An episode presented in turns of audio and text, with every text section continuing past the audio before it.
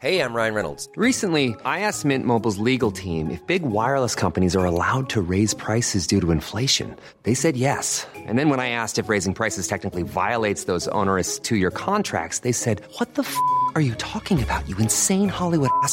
So to recap, we're cutting the price of Mint Unlimited from $30 a month to just $15 a month. Give it a try at mintmobile.com slash switch. $45 upfront for three months plus taxes and fees. Promo for new customers for limited time. Unlimited more than 40 gigabytes per month. Slows. Full terms at mintmobile.com.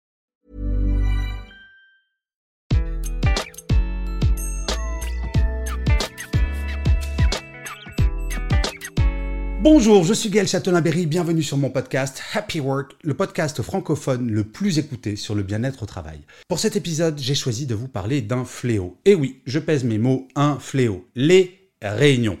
Saviez-vous qu'avant la pandémie, un cadre français allait passer au moins 24 jours de 24 heures en réunion chaque année? Faites le calcul, c'est absolument gigantesque. Et autant vous dire que la pandémie n'a pas arrangé ça, puisqu'en plus des réunions que l'on faisait en présentiel, nous avons ajouté ce petit bijou, la visio.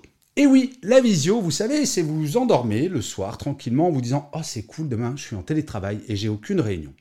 Le matin, vous vous réveillez, vous regardez votre agenda et incroyable. Votre collègue et votre boss ont calé trois visios, dont la première commence dans cinq minutes alors que vous ne vous êtes même pas douché. Eh bien, cela, c'est un vrai problème. Certes, les quantités de réunions, mais également le temps que l'on passe dedans, mais ce n'est pas une fatalité, car on peut bien gérer les réunions, que ce soit en présentiel ou en distanciel, et je vais vous donner les quatre trucs essentiels pour y arriver. La première chose, c'est on ne fait jamais de réunion sans qu'il n'y ait d'ordre du jour, même pour une visio. Et j'avais appliqué une règle du temps où j'étais en entreprise, une réunion sans ordre du jour 24 heures avant la réunion, la réunion était automatiquement Non, ce n'est pas du sadisme, c'est juste que si on n'a pas d'ordre du jour, eh bien, forcément, on va passer d'un sujet à l'autre sans arrêt et la réunion va durer, durer, durer. Par ailleurs, un ordre du jour permet à chaque personne, à chaque participant et participante de préparer la réunion et même d'anticiper et de se dire mais est-ce que je suis vraiment utile dans cette réunion et le cas échéant de dire à l'organisateur ou à l'organisatrice bah, désolé mais dans cet ordre du jour je ne vois pas ce que je pourrais apporter donc je me retire de la réunion. L'ordre du jour est fondamental. La deuxième règle, on ne fait pas de réunion à plus de 5 personnes, sauf une réunion d'information descendante, mais auquel cas on peut très bien enregistrer une vidéo et l'envoyer à tous ses collaborateurs et collaboratrices. S'il s'agit d'une réunion où on doit échanger, discuter, brainstormer, à ce moment-là, plus de 5 personnes, c'est inutile parce que tout le monde ne pourra pas s'exprimer. Et je ne sais pas si vous avez remarqué, dans les réunions, ce sont souvent les mêmes personnes qui parlent. Donc cinq personnes maximum. Et il faut une personne qui distribue la parole pour bien s'assurer que tout le monde amène ses idées, que tout le monde peut participer, critiquer, construire. Bref, il faut être productif. Et à propos de productivité, voilà la troisième règle. Une réunion ne doit pas durer, autant que faire se peut, plus de 30 minutes. Je ne sais pas si vous avez remarqué, quand on nous cale une réunion, automatiquement, la durée c'est une heure. Pourquoi une heure? Je ne sais pas si vous savez, mais une étude a montré que sur une réunion d'une heure, 50% de ce temps n'est pas consacré au sujet de la réunion. Ça va être Martin qui parle de son week-end, Martine qui parle de ses vacances. Bref, on parle de toute autre chose que du sujet de la réunion. Alors c'est pas que c'est pas sympathique ce genre d'échange, est-ce bien le lieu? Est-ce bien le lieu pour faire perdre du temps à des personnes qui peut-être n'en ont rien à faire du week-end de Martin et de Martine?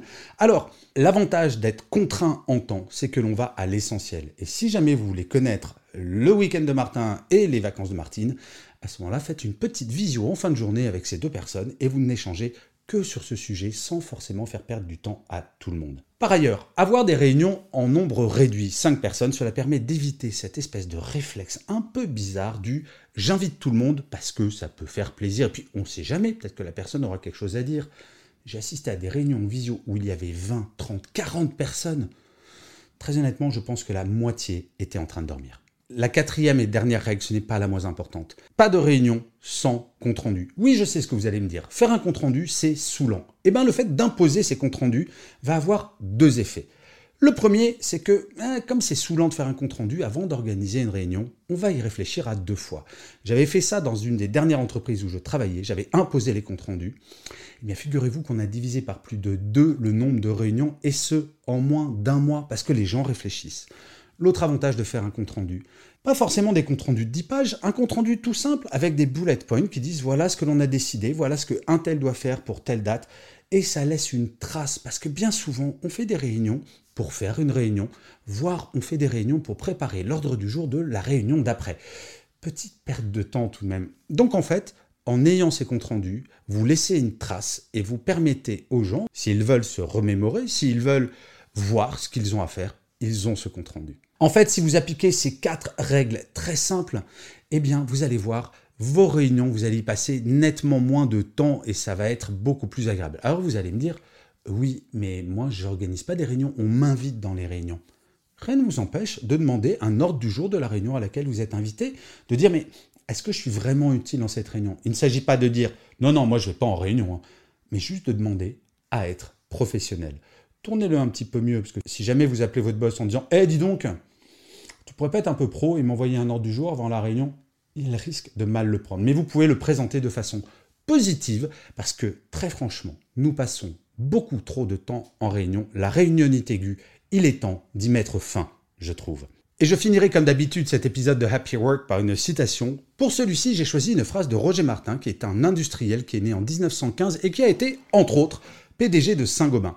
Et il disait Une réunion est d'autant plus longue que l'ordre du jour est plus creux. Ça dit bien ce que ça veut dire. Avoir un ordre du jour, ça permet d'avoir des réunions courtes et efficaces. Appliquez ces quatre règles et vous allez voir, vous allez nager dans le bonheur des réunions. Je vous remercie mille fois d'avoir écouté cet épisode de Happy Work ou de l'avoir regardé si vous êtes sur YouTube. Je vous dis rendez-vous au prochain et d'ici là, plus que jamais, prenez soin de vous.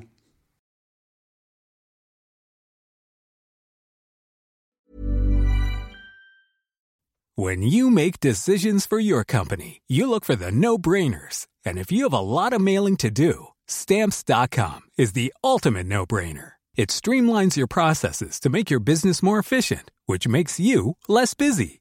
Mail checks, invoices, legal documents, and everything you need to keep your business running with stamps.com.